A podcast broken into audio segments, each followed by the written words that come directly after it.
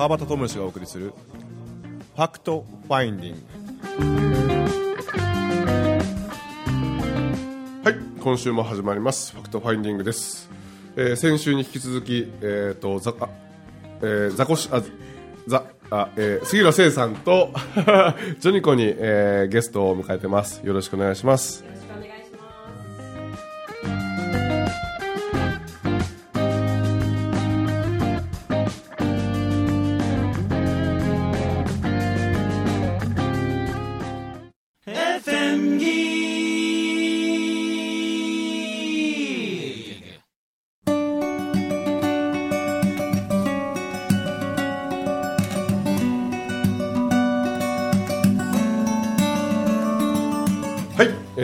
週も始まります。ファクトファインディングです。えー、5月に入りまして、ね令和。そうですね。先週ちょっとその伊勢神宮の話になりまして。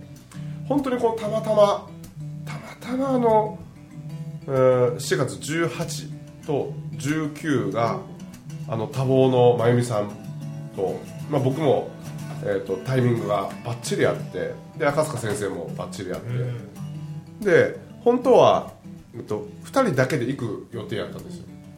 赤塚先生のところですよ。であのーまあジョニコがその実はそのその日の前後一緒にこうついて回ってくれるっていうもんでじゃあ一緒に行こうかって言ってで、まあ、これで3人だったんですよ。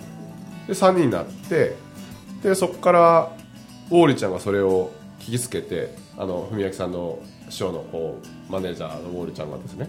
でなんかちょろちょろちょろってこう増えたんだよね。そうですね。で行ってきたんですよ。まさか満月だとは思わなかった。あその日が？19日が満月だったんですよ。なんか調べてなんかまさかなと思ってこうカレン僕はあの月の暦のカレンダーを持ってるんでその19日をパッて見たらもう満月の日やそれがもう、えっと多分1月か2月ぐらいの話だったと思うんですよね。でその後にその陛下が最後平平成最後に、えー参拝されるということですげえタイミングで行ったなみたいな。ねえ。まねえまさかね全部が重なってね。そうですね、ね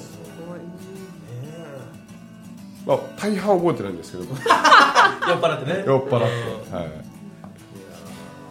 剛さんそれどうどうだったんですか？そのえっ、と ん大体ね 自由すぎるの。収録が始ま由いい。毎回そう。ああ、なるほどね。始まってんねんって。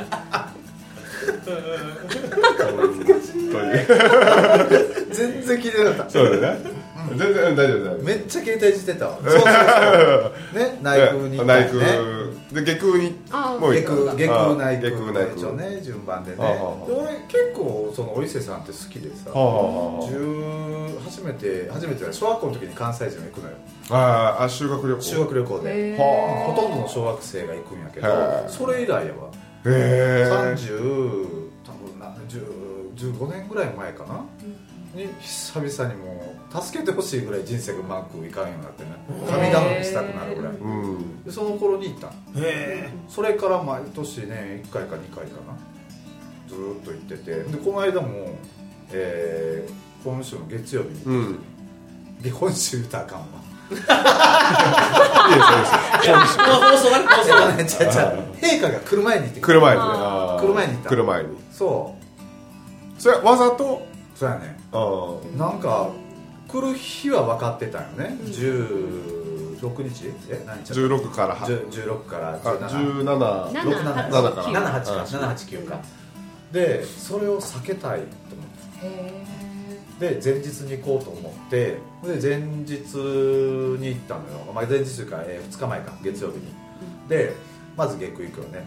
ほんまは順番で猿田彦行くうん。あえ。そうなんだ。のでもっと言うとあの二見から猿田彦、うん。あの何？道案内の神様やから、うんうん。でえー下空内空っていうのが下空行った時に結構あったかかったんねその日、うんうんうん。で、えー俺もジャージやんか、うんうん。ジャージで行ってで、えー五正年、うん。下空のね。うん。行ってで風日のなんかね風のほらあそこほら、うんありますね。風のはいはいはい。風日のなんとかみなんかはいはい。風,、風の神様風の神様のとうんこ行った時になんか参拝した時に風よ吹けみたいになってきたよ、うん。そうそうそう。自分の勝手の中でね、うん。でこれもっと風吹いて雨でも降ったらもっと綺麗になってあの陛下が綺麗な空気の中で参拝できるやろうなって思った。あもっとみたいな。あなんかやっててあそしたら、うんまあ下空あとほら、えー何があったっけ、えー高宮かな？あのまあまあ何箇所かあって説明しそこへ行って参拝してる間に風がブワー。吹き出したの。でえらいあれ？何やろこれ？と思って。でジャージやったのがさすがに内宮行った時は寒すぎてもう上羽織って羽織って。で内宮行った時あのほらあのほらえー、と御正殿の前のほらのれんみたいな。あー。あれがこうパタパタって開いたらなんか緊張やとかね。なんか言います言いますあのうんそうそう呼ばれてるとか緊張やとかってよく言うんやけどパタパタどこじゃなかった。あもバえへえ荒れてる荒れてる風吹きすぎて。すごかったんですよ風の吹き方がもうそれ一日中どこへ行ってもでその日、まあ、伊勢いうかあの鳥羽に泊まったんやけどもう風がやまへんのよ。へ夜もえひどすぎる。で次の日かな。その次の日雨が結構降ったんかな。雨やったよね。ででも、えー俺ら行った時はもうそうです。せやろ？前日があもごいうものす雨ごいだから、まあ、まあ俺の世界での話やからさこれはイメージがそうなったのか。うん。剛さん。が風吹かしたん。でしょうねうん。ですね、間違いない間違いないねそういうことにしてそうですよ。そうなのよ。そういうことにしておこうと思って。いやーすごいすごい。さすがですね。うん。さすがさすが。綺麗かったやろ？あ下空行った？内空行った？あえっと内空だけ行きました。内空行った？うん。綺麗かったやろ？綺麗かった。やろ？うん。あんま覚えてないですけど。けどそれ違う。すげえいい天気って思ったのはあってうんなんかあれ新潟になかなかないんですよああいう天気って。あ海ああよく言うよね新潟どんよりしてるとかでね。へ前日あそのえっと陛下が来られるという前日にえっと文明さんの家に行ったんですよ。で2時半ぐらいまで飲んでええ。2時半。で2時半まで飲んで朝7時半集合やったんですよ。でホテル着いたのがまあ2時半か3時ぐらいでいやーと思ってなんかけどお腹空いてるわと思ってそのコンビニ行った時にあの台湾ラーメンがあったんですよ。カップラーメンで。でおにぎり一つと台湾ラーメン買ってホテルのこの椅子に座ってお湯をまず入れてけどお湯がですねそのホテルがちょっと古かったのか分かんないですけどケトルとかじゃなくてうポッとな本当にポット？うん沸くのがすっげえ遅くて。でおにぎり食べてこう待ってたんやけどなかなかわかんなとか思って。で沸いてでお湯入れてで、まあ、待っとる。この3分の間に僕寝てしまうんですでパッて目が覚めたらもう7時半になっててもう寝坊ですよねああ完全で。あの電話がビャーってなってであのウォーリーちゃんがあのフロントのものですけど川原様今日はお寝坊ですね。お寝坊ですね。お寝坊ですね。って言われてあ今行きますって言ってでパッと起きてパッと起きてそのテーブル見たらそのお湯を全部吸ってる吸ってる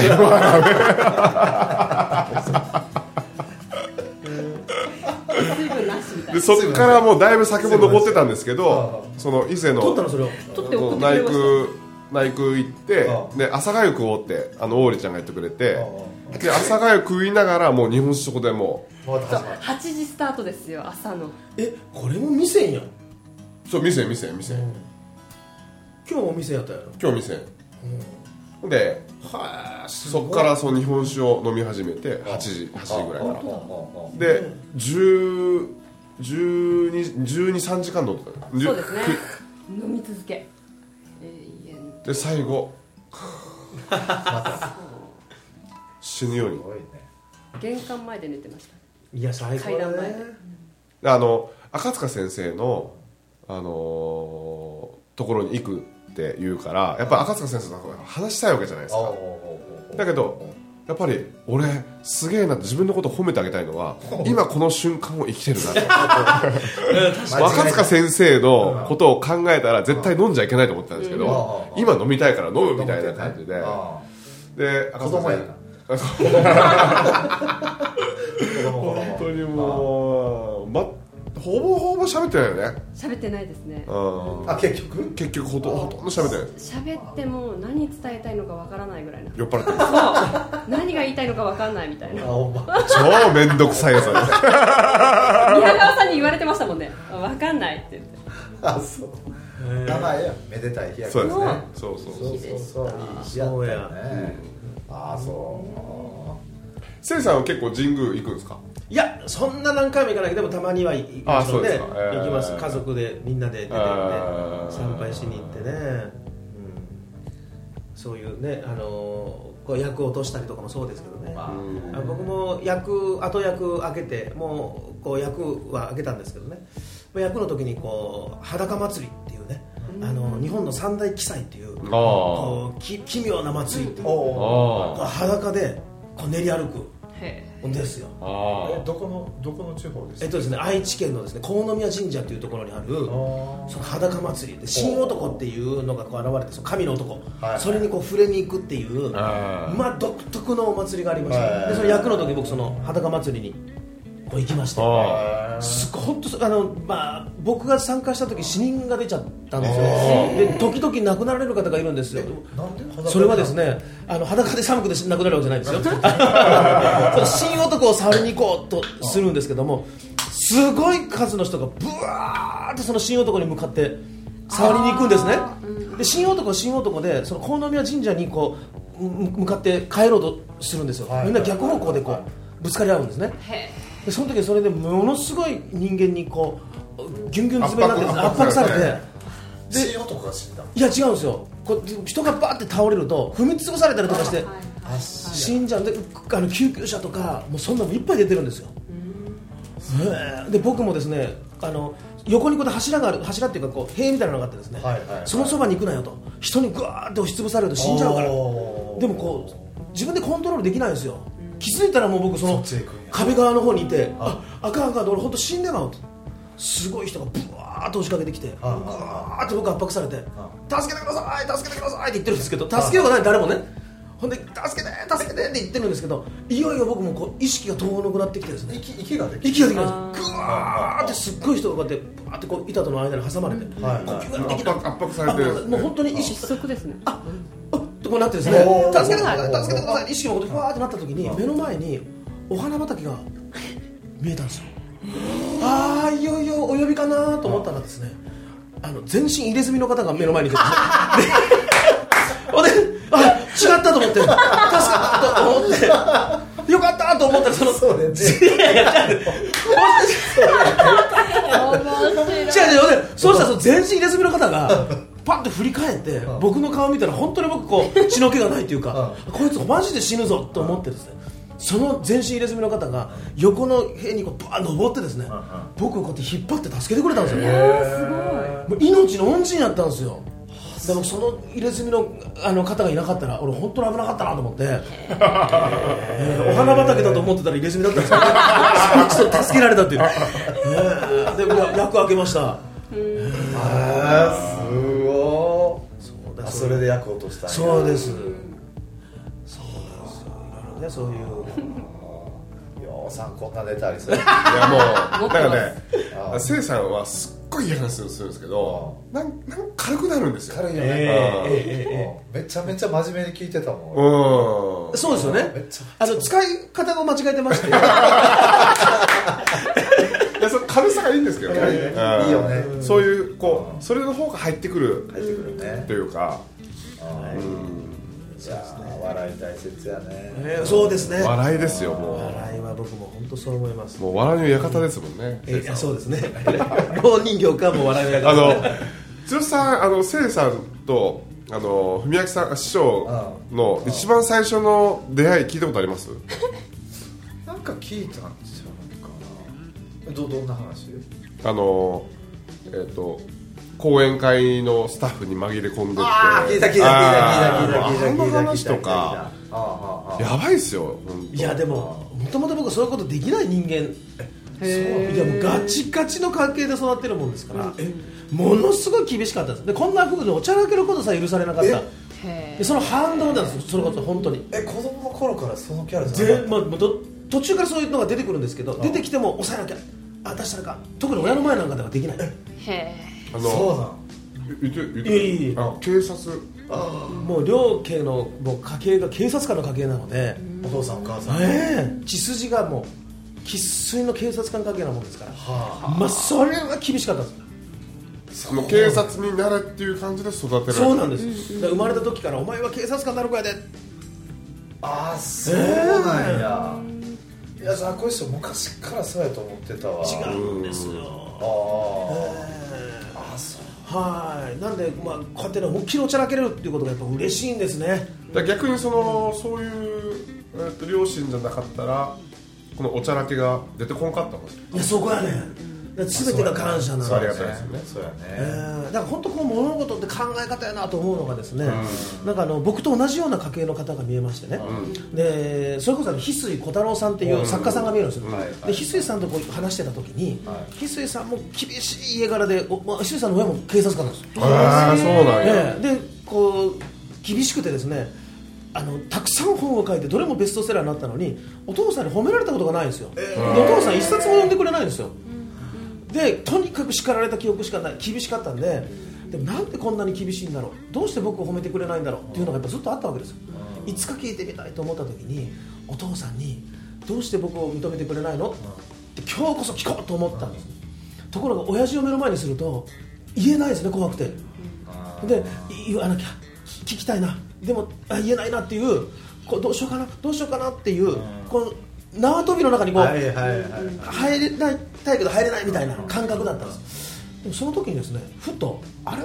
この感覚どっかで味わったぞって一瞬よぎったんですね、なんだろうこの入りたいのに入れないこの感覚と思った時に中学校の時に大好きな女の子にプロポーズっていうか告白する。プロポーズちょっと早いですね。告白する。その時に大好きって好きって言いたい。でも怖くて言えない。好きって言いたいってこのあれ？と思ったんですよ。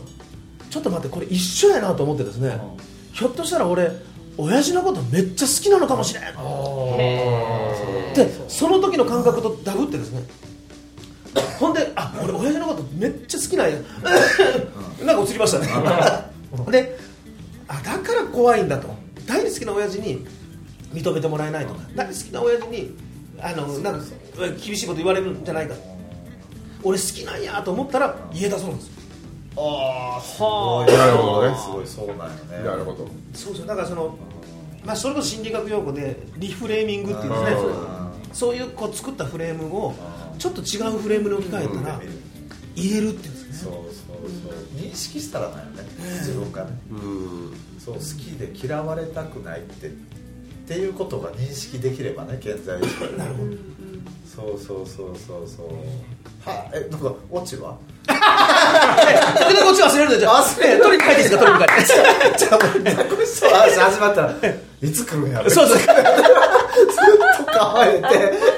これかなこれかな。っていやまあ今集集中して聞かれへん。そっちばっかでしょ。大体ね関西人の方はね、まあ、毎回そのそうなんですよ。オチが大事にしますからね。ここういうのをうん。あの師匠はうんあの大波とかあえっとさざ波とか。そうなんですよ。ね。もう評価されるんえですよね大迷惑。だから面白いんやわ。いやいやいや。だから面白いんやワンパターンじゃないからや。うんいやーでも鍛えてもらいますよ。そういう方がいてですね、お前なんか面白いこと言えとかむちゃくちゃなわけですよ。めちゃむちゃくちゃです。でもこのこの前あの落語家さんと話してましたらそれこそ、うん落語家ももうまさにそういう教えなんですね、もう師匠が絶対なんですよ、ん。だからもう白いもん黒って言ったらもう黒なんですよね。へ絶対的に師匠に逆らえなくてある時師匠とこう一緒に歩いてましたら前の横断歩道赤信号なのに「おい青信号やな。渡れ」って師匠が言うんですよ。ほんでこうビュンビュン車が走ってるんですよ。うわ殺す気やと。と思った時にそのあのお弟子さんはですねなんて答えたかってことなんですけどもあそのお弟子さんはある言葉を言って切り抜けるんですよ。なんかわかります？師匠がですよ「おい信号青やな渡れ」って言った。あそれなんて言ったと思う？若い師匠を先にどうぞ。あ大正解。さすがでもちょっとちょっと空気読んでって話いや正解やけど自分やったらどうするかすごいすごいいや頭の回転早いわやっぱりいやまさにそうなんですよね師匠師匠のおっしゃる通りでございますとそうですよね青ですよね私は師匠より先に歩くことは許されません師匠の3歩後ろね下がるのが弟子の役目でございます師匠お先にどうぞと言ってですね師匠を歩かせようとしてお前面白いって言ってこうそういうところで認められていくっていう。だからその師匠はあえて試すんですよね。こいつはこの状況をどうやって切り抜けるんやろ。はい。でそこであ成長したなとかですね。あこいつはこう切れるぞとかですね。はいはいはいはいだからある意味僕はありがたいですよね。その師匠から無茶ぶりされることがーうーん。来た。ここで俺テストされてるっていうのですねすごいわ。美味しいね。今落ちたかな すごい。えそれだけでも子供の頃からその肯定感は高かったの？ザコシいやこ僕はですね ザコシはですね。あのザコシって言われザコシザコシは？ザコシはですね、えーめちゃめちゃ低かったです、ものすごい低かったです将来に夢も希望もなかったですし自分が大嫌いですし運動も勉強も何もできないので俺はダメな人間やで親にも心が開けない誰も救ってくれないって思ってたので頭もハゲてる。どんどんはげて違う 小学生の話やそうなんです。でその時は僕アトピー性皮膚炎とかブワーこれがねひどいアレルギーだったんですってすごかったですもうアレルギー反応がブワーって出てですね。だから大元がピュアやったんや。純粋あーまあそうかもしれないですね。そう言われてみた。らでそれがきっかけでまたいじめられたりするんですよ。こいつは気持ちが悪いと。でまたそれで自信なくなるっていうもう負の連鎖がずーっと子供の時あったんですけどもたった一人ばあちゃんがですねあんたはすいい子よ。あんたの才能はすごいよ。あんたは可愛いよって。ばあちゃんだけはもうとにかく褒めて可愛がってくれるんですねでばあちゃんがそのある時薬を持ってきてくれてですねああ。んたええ薬手に入ったぞって漢方の薬でな。こんなちっちゃい薬やけどもごっつ高いんやと。でなんか関西弁になってきましたね。あ でねこうねぐじゅぐじゅ産んだところやねかゆいところがかゆみは収まるしぐじゅぐじゅ産んだところもパリッと固まるちょっとパックみたいな薬があるんですよ。白くですよ。ほうほうほう。でそれ塗ってですね学校行くとですよ。白いお化けやとか言ってですね今度薬がきっかけでいじめられるんですよでも僕そそれ言われても何とも思わなかったんですね。うん。この薬はばあちゃんの愛やから。だからこの薬のことを誰に何を言われてもいやお前らには分かんねん。これは俺とばあちゃんだけの愛の証やから。これはねおばあちゃんに愛されてる証拠やからって言ってあ。僕その薬が原因でいじめられても絶対この薬やめんかったですね。でも逆に言うとその薬やめてたら僕本当しんどったかもわからんですあああれはアトピーの薬なんじゃなくて僕にとってはこ本当心の薬。薬やったんですよね、うん。あの薬だから白い薬を塗塗ってもう白いお化けやとか白い汗流すとかですね。あーこうめちゃめちゃ言われながらもあー塗り続けて学校行ってましたね。あすごい。ばあちゃんのおかげですよ。ザザコシも目が綺麗ね目がキラッわかります。してるよめっちゃキラキラしてる。本当に？いつも思います。いや嬉しいわ。大体頭のキラキラしか言ってもらえない。か ら目のキラキラ言ってもらえるから嬉しい。えちょっとザコシ見る目が変わってきた。あそうですか。あよかったです。あすごい。いやい。やすごいんですよ。ああだけど結局まあまあ何かきっかけがあってこう肯定感が高まってきたとかっていうことがあるよね。いやそこの話をするとですね、はいああもうなんかいやいやいやいやもうあの僕中学校の時にバブルが来ましてね。その何のバブルかと言いますとあの経済のバブルではなくてですね僕のモテ期のバブルが来ま 中学校で。えあっという間に崩壊してしまうんですけども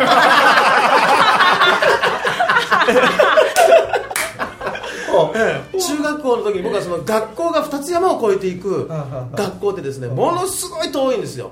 あの登校に1時間以上かかるんですね歩いて。えで小学校から中学校までがめちゃめちゃであのそれで脚力が鍛わったのと、ほんですごい小学校の時太ってたんですけども、もう痩せていくんですね、で厳しい部活でっていうことで身長が伸びてきて痩せてきてでアトピーも克服してきて、どんどんどんどん自分に自信がこうついてきた時に女の子からこう告白されていてうわ俺なんや捨てたもん違うやないかって言ってやっぱ女の子っていう存在大きいんですよ。大きいですよねめちゃくちゃ男の子とあー。女めちゃくちゃほんで女の子にプロポープロポーズじゃない何回言うでプロポーズ。告白されてでこうそっからちょっと僕自分自身がこうあ戻ってきた、まあ、だって K あったらイケメンやもんね。あ嬉しいですね。ってこう条件付きですけどもねいや今今のも結構いい感じでい言われてると思いますよ。そうでしょ？うん。そうでしょ？うん。大丈夫？僕が励ましたけどうんハゲいいじゃんでベースはだってあいやのちゃんと嬉しいで整ってて。よかったです。もう本当に目も2つありますしよかったな。やっぱザコシいやいや。最高だよ。ザコ僕は43なんですね。とへえ43ですか？そうですね。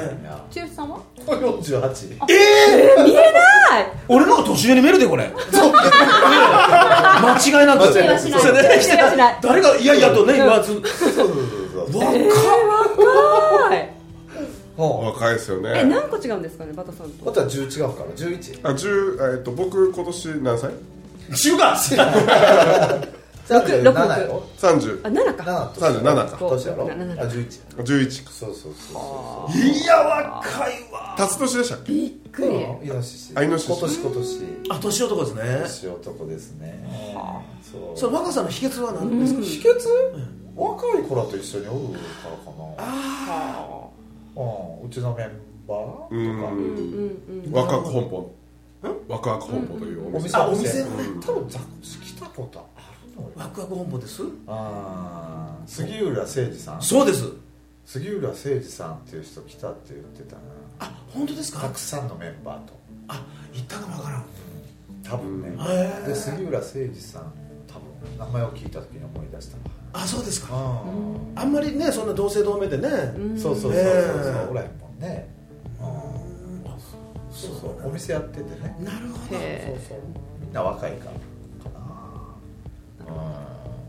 そうですか。いやでもね僕も今今でこうですけども、僕は20代の前半の時からですねあすいません40何歳ですかってまず40から始まるんですよ。い。やいや23やん。だからあんまりそう思うとね、うん。あんまりそのに20代の時からあんまりそんなにっていう。毛ぐらいの毛ぐらいの。あへー。あー。40歳若いよでもそうまだまだこれからやね。ねえ。ねえご結婚は？してるんですよ。ご結婚。はい。妻一人子三人ですね。あ子三人。はなんや。そう。まだ今日ちょっと聞いたんですけどえっと中学校い中学校1年生あの坊主と小学校2年生の坊主と、うん。えー年長さんの 娘があーえーたまらん。ねたまらんのですよ、えーそのねああのこうバドミントンでしたっけ、その話俺大好きで、え。あの頑張れっていうそのやつであのね決勝戦の時にどうのこうのうわーってそう。もうそれ来週しましょうー、そうかだねまあ続くねこれ。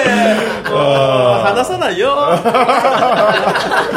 え来じゃあ来週も来てもらってもいいですかね、喜んでいいと思う、